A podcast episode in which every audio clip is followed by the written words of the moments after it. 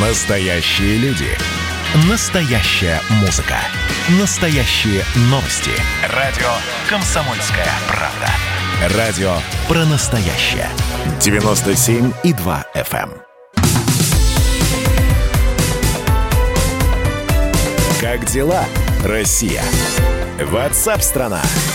Это прямой эфир радио «Комсомольская правда». Здравствуйте, меня зовут Михаил Антонов. Продолжаем э, более детально рассматривать важные, актуальные, оперативные темы. Чем живет Россия, о чем говорит страна. А страна говорит о вакцинации в большинстве своем.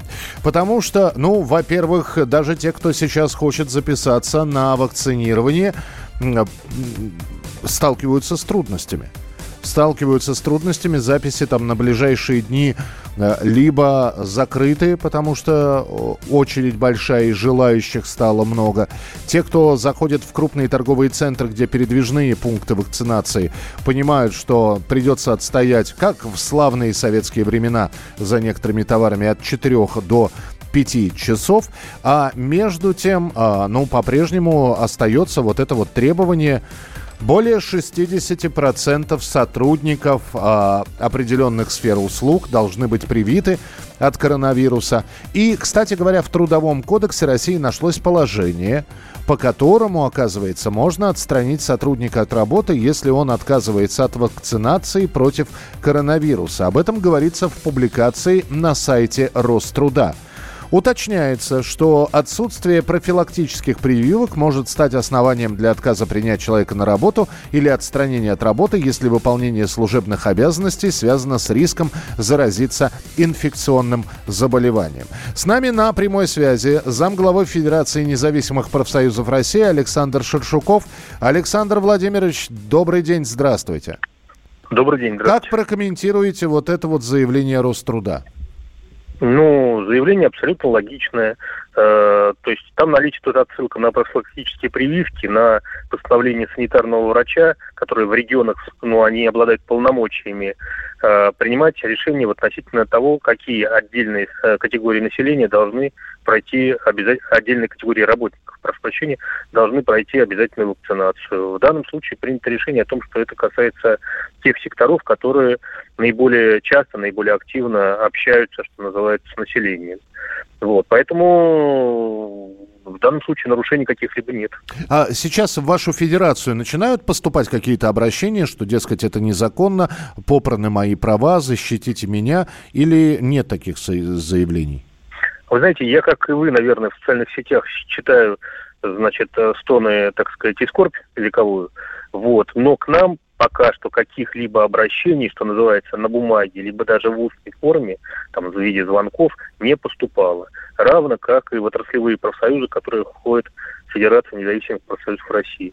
То есть были бы э, там мы бы смотрели, как бы, э, где, рабо где э, работник, он относится к отрасли, к которой применим, применимы данные нормы или нет. Но пока что подобных обращений не было. Угу. А, перспективы, э, что все-таки мы увидим, что все предприятия, организации выполнят требования, ну вот, которые для Москвы и для некоторых регионов сейчас введены. То есть не будет саботирования, как вы считаете? Вы знаете, я думаю, что здесь основное ограни... ограничение по большому счету два. Это э, такие негативные стереотипы, которые сформированы в головах у большой части населения. Это один разговор. А второй разговор о том, что вот э, что вы уже упоминали, это вообще-то доступность при, э, прививки. В том смысле, что, очевидно, нужно увеличивать количество точек, где она производится, э, прививка, соответственно, что первый компонент, что второй, если мы говорим по поводу спутника 5. Mm-hmm. Вот. Э, Значит, ну, соответственно, вот в этом. Вот и все. А других каких-либо э, ограничений, на мой взгляд, нет. Спасибо большое. Александр Шершуков, зам, зам главы Федерации независимых профсоюзов России, был у нас на прямой связи. Но давайте мы не только про работу, но и про отдых поговорим, потому что Ассоциация туроператоров России заявила о начале массовой аннуляции туров в Краснодарский край.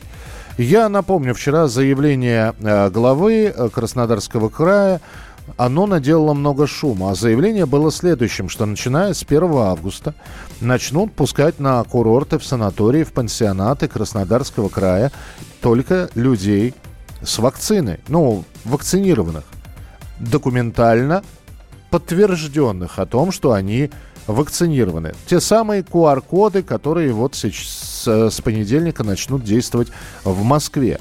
Уже начались массовые аннуляции турпакетов и бронирование гостиниц, в результате которых туристический бизнес понесет большие потери – только на август 2021 года приходится 25% годового дохода всей индустрии Краснодарского края, говорится в сообщении ассоциации. И более того, Ростуризм попросил власти Краснодарского края продолжить после 1 августа принимать туристов с отрицательным ПЦР-тестом, а не только вакцинированных. Да, действительно, после вчерашнего вот такого заявления возникает вопрос, а человек сделал ПЦР-тест – да, он действует три дня.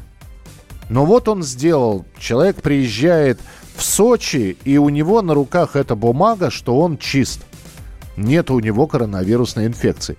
Какие есть основания его не пустить на курорт Краснодарского края? Потому что, когда начинаешь представлять, а что будет с 1 августа, можно себе представить, что да, поедут вакцинированные, сделают вакцину, поедут, а, даже начнут э, туры, цены на них снижать.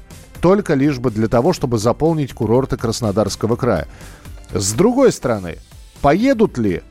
Но ведь есть большой выбор, куда можно поехать. Ну, относительно большой, да, мы не будем вспоминать доковидные времена, но э, был открыт Краснодар, юг России, открыт Крым, и тут открылась Турция. И что мы видим?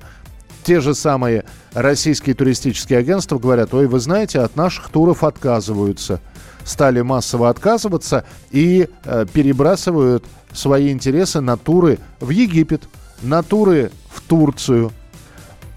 Поэтому не будет курортов Краснодарского края. Есть еще места, где отдохнуть? Ну, есть. Поэтому туроператоры говорят, что вот то, что в Краснодарском крае хотят ввести с 1 августа – это даже не какие-то антиковидные меры, это настоящий локдаун, потому что люди просто не успеют привиться. Вот что говорит генеральный директор турфирмы «Дельфин», член Ассоциации туроператоров России Сергей Ромашкин. Ну, отказы только вот сегодня с утра начались, поэтому, видимо, не все туристы еще получили эту информацию.